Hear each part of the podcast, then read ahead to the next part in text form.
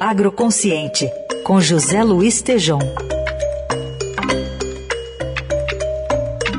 E hoje o Tejão analisa como o agronegócio deve ter papel de destaque nos planos de governo dos candidatos em 2022. Será?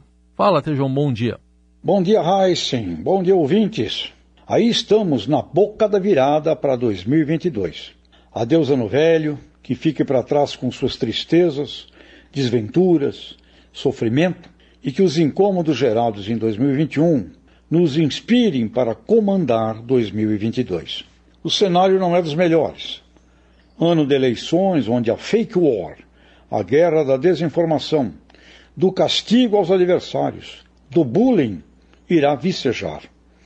Mas está no agronegócio, que reunidas todas as suas partes, representa um terço do PIB do país, a grande alavanca para interferirmos positivamente no PIB e também na sensatez dos programas dos candidatos ao próximo governo. Estaremos aqui no Agro Consciente em 2022 cobrando a clareza e a objetividade dos planos de todo o agronegócio brasileiro nas propostas econômicas e sociais.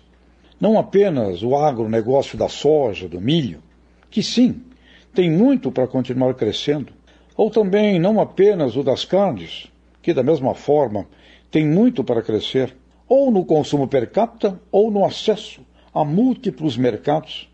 E se incluirmos nisso pescado, camarões, ostras, tudo o que pode ser gerado nas águas e mares, temos aí outro tanto para multiplicação dos peixes. Ouvintes, podemos dobrar de tamanho em tudo o que fazemos hoje. E em dezenas de setores, podemos não apenas dobrar de tamanho, mas multiplicar por dez vezes. Basta olhar toda a fruticultura, frutas, onde vendemos cerca de um bilhão de dólares para o mundo, que compra por ano cerca de 140 bilhões de dólares. Isso para não falarmos das flores. O agronegócio é uma mina de ouro renovável, aprendemos a fazer isso aqui nos trópicos. E sem um planejamento estratégico minucioso, desde o ar do abacate ao zebu zebu, não haverá plano de crescimento do PIB do Brasil consistente e factível. Estamos a caminho da virada.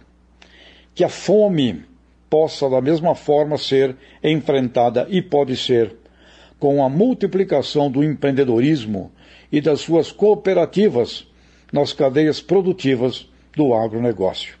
Pois o grande negócio não será dar, dar comida, e sim ensinar a produzir e vender comida, além da agroenergia, fibras e o universo do biometano. 2022, ano da grande agroconsciência. Nos vemos no Réveillon. Até lá, grande abraço.